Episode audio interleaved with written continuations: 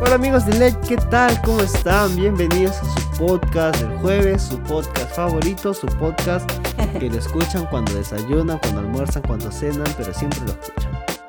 Así es, y eso- de eso estoy segura, o en el 11 también.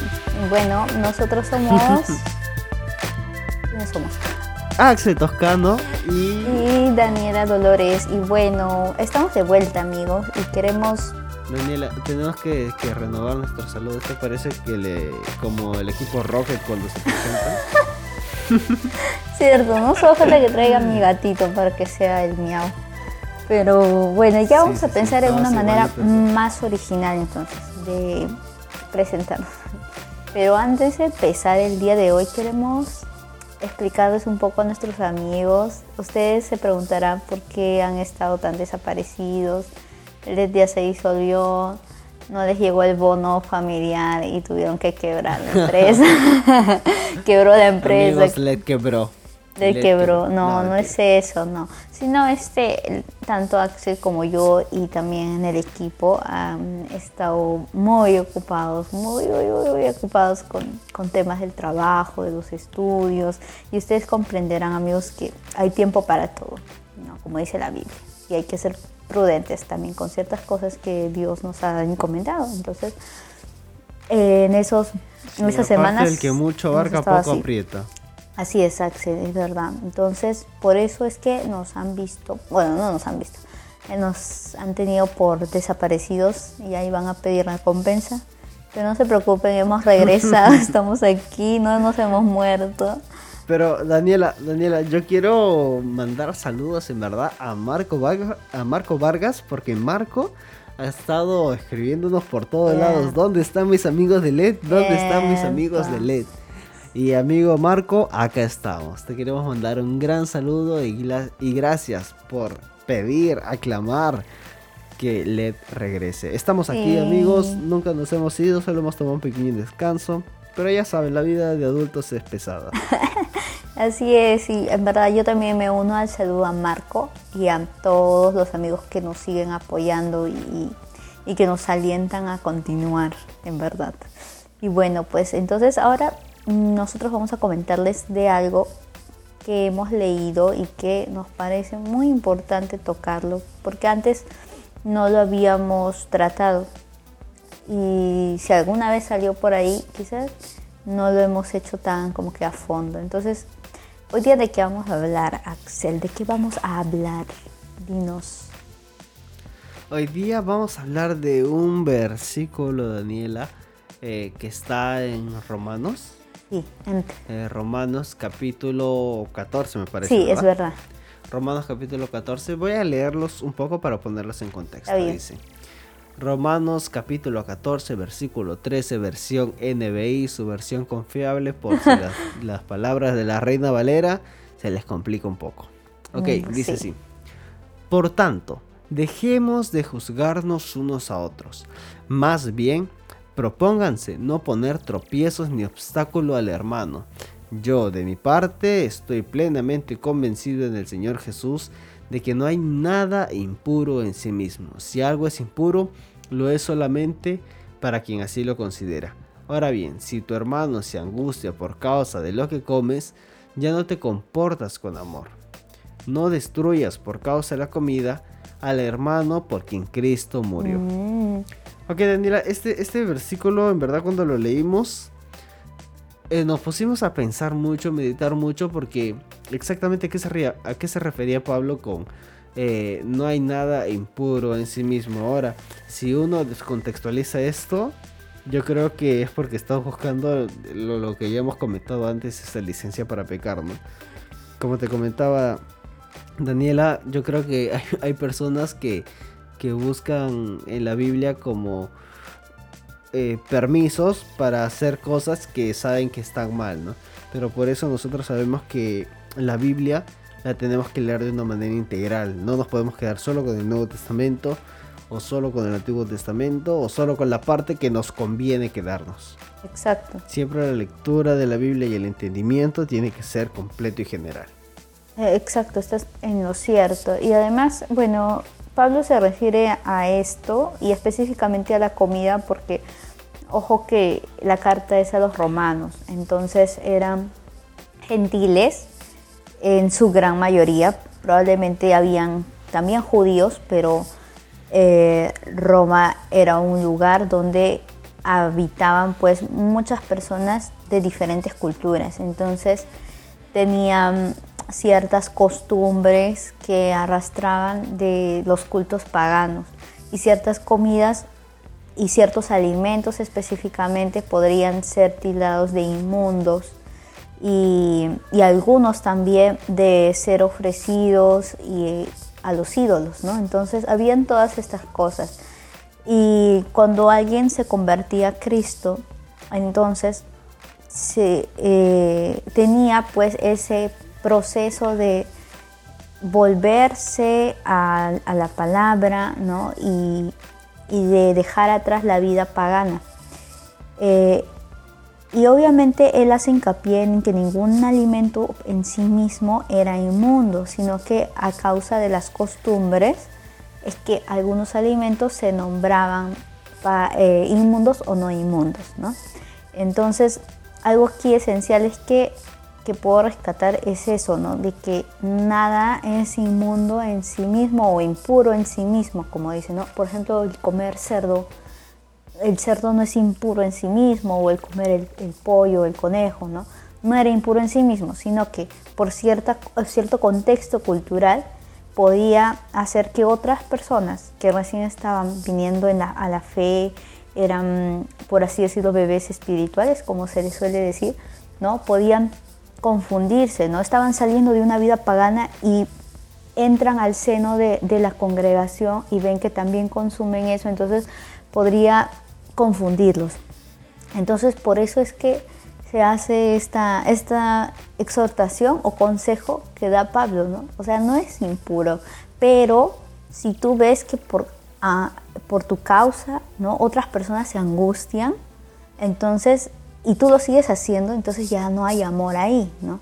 Tienes que eh, procurar no destruir, dicen ellos, eh, Pablo, ¿no? no destruir a tu hermano por causa de, de la comida, ¿no? de algo que bien tú puedes manejarlo y, y morir a ti mismo por amor a esos hermanos que son débiles. Claro, porque tú, tú puedes decir, ay, pero ¿qué tiene de malo comerme un, estoy hablando en ese contexto, ¿no? ¿Qué tiene de malo comerme un conejo? O sea, si al final yo sé que el conejo no es malo, pero la persona que está a tu costado todavía no ha salido como que de ese digamos, capullo espiritual y no lo puede entender o asimilar y le cuesta un poco. Y es algo por lo que en verdad se angustia y dice, pero no entiendo si comer conejo está mal, esto que lo otro. Y tú dices, ah, no me importa. O sea, si esta persona no lo sabe su problema, en algún momento lo va a entender. Y aún así esta persona ingiere el conejo. O sea, ¿para qué, no? Si tú puedes decir, eh, yo sé que esta persona todavía les, le cuesta entender que comer conejo no está mal. Entonces, lo que yo voy a hacer es abstenerme de comer este conejo porque sé que a esta persona le cuesta entender que esto no, no es ninguna falta. ¿no? Y esto es perfectamente aplicable, Daniela, a mucho del contexto del día de hoy. ¿Cómo lo, cómo lo podemos aplicar, Axel? Pero lo podemos aplicar en la forma en cómo te vistes, en la música que escuchas. Mm. Eh, ¿Tienes algún otro ejemplo más? Creo que también podría ser en las palabras, ¿no? En las bromas que a veces decimos y cosas así, ¿no? Claro, por ejemplo, el sarcasmo, ¿no? Porque una vez me acuerdo de que yo, yo era bien sarcástico antes. Y me dijeron, no, pero en el sarcasmo estás mintiendo y la mentira es pecado. Y, fue como que así a rajatabla, ¿no? Y yo me quedé así como que, mm, bueno, igual no es muy necesario. o sea, yo sé que de todas maneras el sarcasmo a veces puede ser un poco gracioso o algo así. Depende del contexto en que lo dices, no cuando faltas el respeto a alguien. Pero, o sea, hacer así como bromear, o sea, no está mal. Pero ahora si la persona está así como que no, que es pecado porque estás mintiendo, que esto que el otro, bueno, yo dije, bueno, igual no es como que necesario para mí decir un sarcasmo para poder comunicarme o para poder bromear con mis amigos, ¿no? O sea, ya no hay problema, dejo de decir sarcasmo. o por ejemplo... Y lo hice. Eh, por ejemplo, o sea, como dices, no, bromear no está mal, pero hacer clases de bromas, como por ejemplo respecto de eh, la contextura física de alguien o, algo así, ¿no? Que pueda herir a otros, ¿no? Que están luchando con algo respecto a ello, ¿no? Entonces, son cosas que, que hay que cuidar, ¿no? Y en el tema de vestir, yo me ponía a pensar que, o sea, el cuerpo no es malo en sí mismo, no lo debemos satanizar, no nuestras, nuestros brazos, nuestra espalda, nuestras piernas, no. Pero justamente aplicando este versículo hay que ser prudentes ¿no? al momento de vestirnos, porque eh, nos cuidamos entre todos. También en la música. Ahora en el tema de la música, claro. Eh, toco lo que tú dijiste al principio, ¿no? Mucha gente busca a veces un versículo para tener una licencia para pecar, ¿no? Y, y esto de analizar o de interpretar algo con todas las escrituras, con todo lo que dice la escritura, es esencial, ¿no? Y también la música.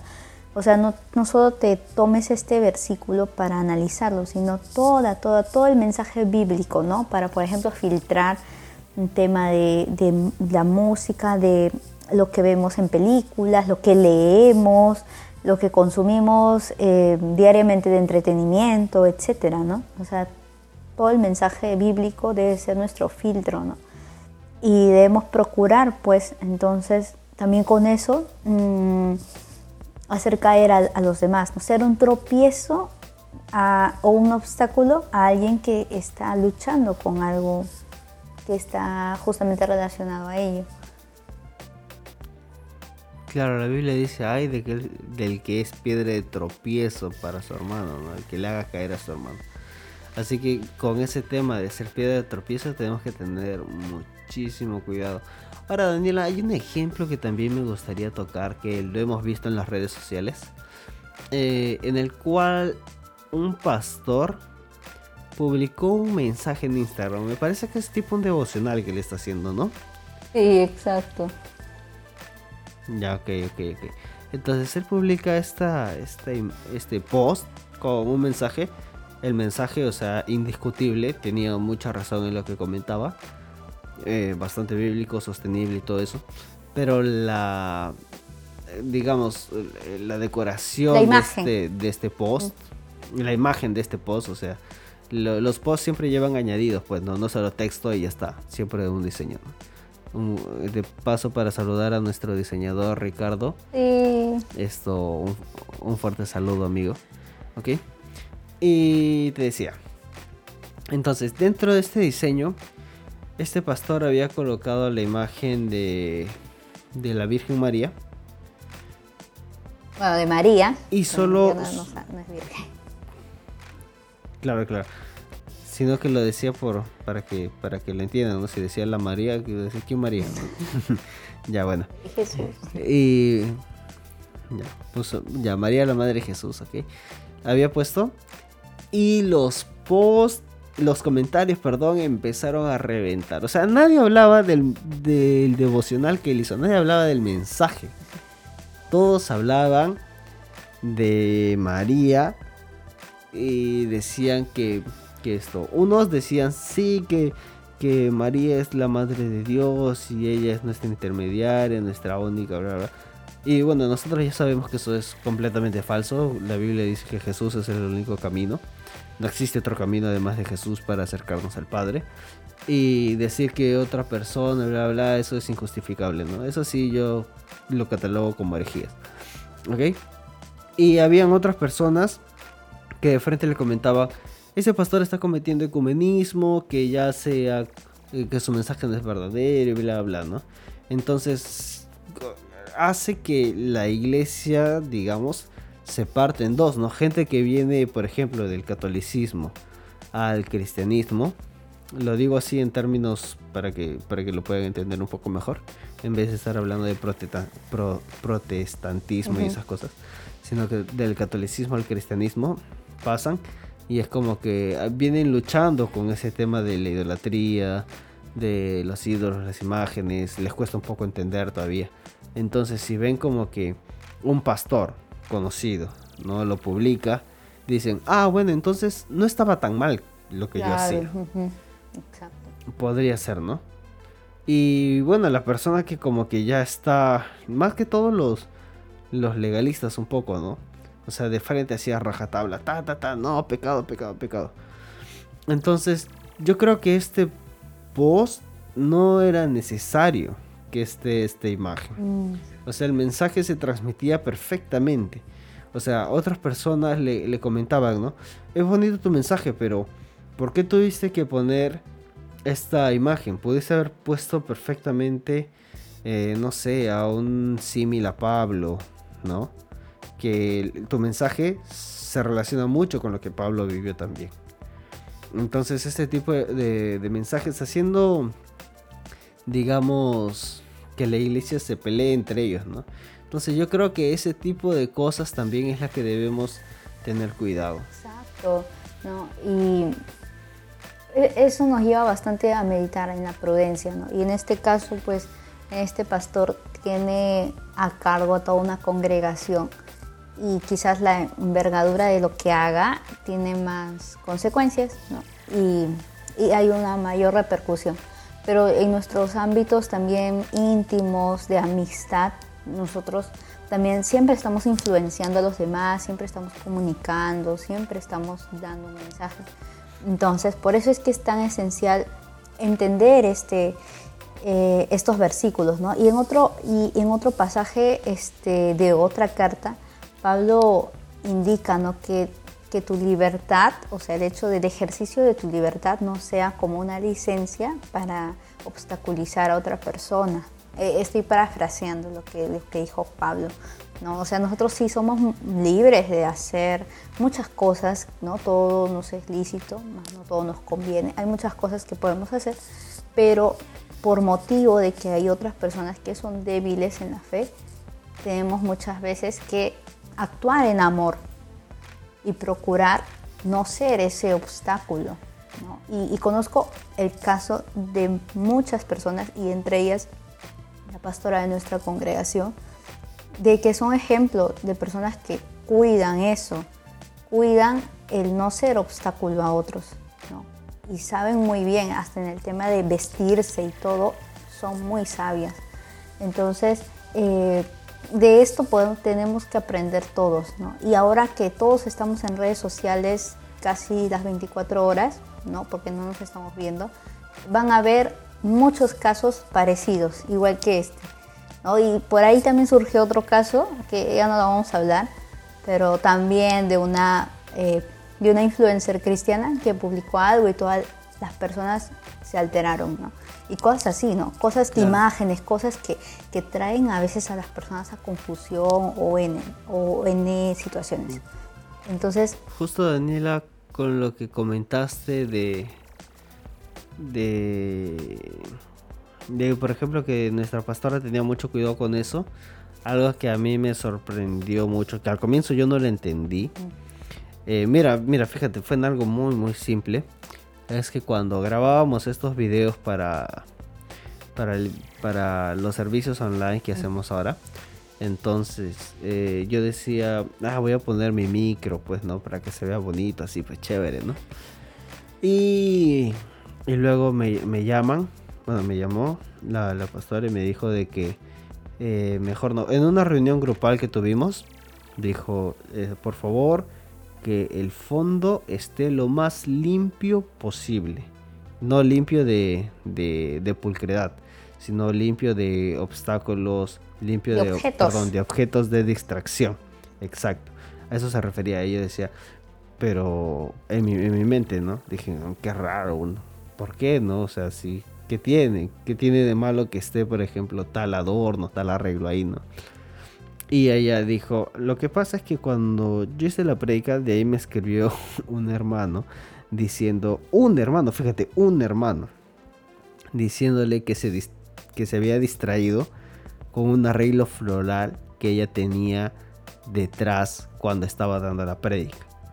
¿no? Y ella dijo, uy, hice que una persona se distraiga de la enseñanza. Hice que una persona se distraiga del mensaje que Dios quería darle a la congregación.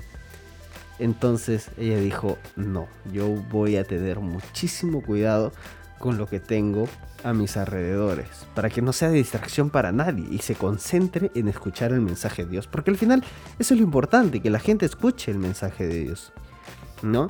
Y lo mismo nos dijo a nosotros, ustedes, cuando se graben, por favor, traten de que no haya ningún objeto distractor al momento de que ustedes están grabando, porque el fin de lo que están haciendo es que la gente alabe y adore al Señor. No hay otro fin. No hay otro fin. No es que ustedes se vean muy bien, que tienen que hacerlo igual. Pero el fin principal es que la gente, la congregación, sienta como si nos estuviéramos encontrando en un servicio, ¿no? Entonces, yo veo en esos pequeños detalles que tú acabas de contar y me acabo de acordar, lo cuidadoso que debemos ser con, con, lo que estamos haciendo, ¿no? O sea, nosotros que somos eh, un poquito más, tenemos más tiempo en la fe, un poco más de, cristianismo, el Señor por su gracia nos ha revelado un poco más de cosas que alguien que recién está empezando. Creo que nosotros tenemos ese poder de morir a nosotros mismos y decir, por esta persona nueva que, que le puede costar un poco entender esto, yo voy a morir a mis deseos. Y eso creo que nos, con esa premisa, creo que nos puede ayudar bastante a delimitar qué podemos hacer y qué no podemos hacer. Bueno, creo que eh, por ahí se me ocurrió algo más, pero ya nos vamos a extender demasiado. No, sigue, por favor, ya que esto sea edición especial, si no nos hemos aparecido como dos semanas, creo. Bueno, está bien. Lo que pasa es que yo me ponía a pensar bastante en que ahora se habla de no mm, de no renunciar a cosas que tú quieres por otros, ¿no? Y tampoco quisiera que se malentienda, o sea, sí, puede, sí es muy contradictorio a lo que el mundo habla, ¿no? De que primero eres tú y primero son tus anhelos, tus deseos, tu forma de expresarte y lo que a ti te hace sentir cómodo, eso es primero, ¿no? Y eso es, no sé si tú habrás visto en post, pero creo que eso se ve más en post psicológicos que colocan en algunos lados y he visto bastante. visto bastante. Entonces, e, es lo que ahorita está en boga, ¿no? Todo el mundo habla de eso. Y entonces eso es muy contrario justamente a, esta enseñanza, porque es como que te están, estuvieras diciendo que tienes que morir bueno, es lo que estás diciendo. Tienes que morir a ti mismo por amor a otros. Es un eh, renunciar a algo que te hace quizás te hace mucha ilusión, ¿no? Por amor a otro. Entonces, eh, claro, es que va en contra de lo que el mundo predica, ¿no? Por ejemplo, en el tema del vestir, no, pero es que yo me quiero poner esto porque sí, y porque me gusta y porque así me expreso, ¿no? y este y no me importa lo que digan las demás personas no me importa mm, nada nada yo voy a ir así yo me he visto así no cosas así entonces yo creo que esto evidencia que el mundo tiene bastante carga eh, de, ser egoísta ¿no? e individualista y ese es eh, el espíritu de, de este mundo de actual, ¿no? de este contexto actual que vivimos. O sea, no está mal el, muchas veces hacer cosas que nos agradan ¿no? y también pensar en nosotros, ¿no? no está mal, pero el cristianismo nos, nos coloca en, el, en ese centro de pensar en el otro, en el bienestar del otro, en, hacer las cosas por amor, no solo a Dios, sino que por ende a los demás. Entonces siempre hay un, ¿cómo decirlo? Un pequeño sacrificio. ¿no?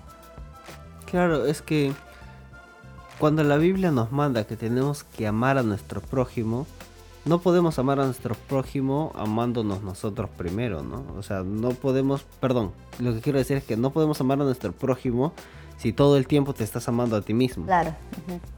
A eso, eso es lo que quería decir. Y, y ya me olvidé lo que iba a decir, iba a decir algo más.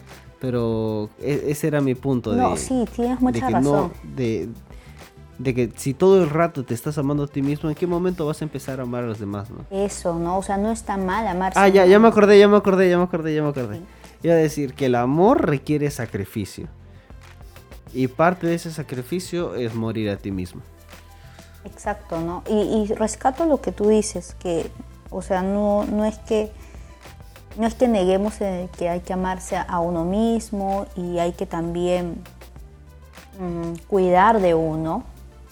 Claro, porque el mandamiento dice, ama a tu prójimo como, a, ti mismo. mismo. Y si no te has aprendido a amar a ti mismo, ¿con qué clase de amor vas a amar al otro? Claro, exacto. Entonces, es importante que te ames a ti mismo, que te aceptes, que te valores, que entiendas que tienes dignidad, que eres una persona valiosa, que Dios te ama mucho.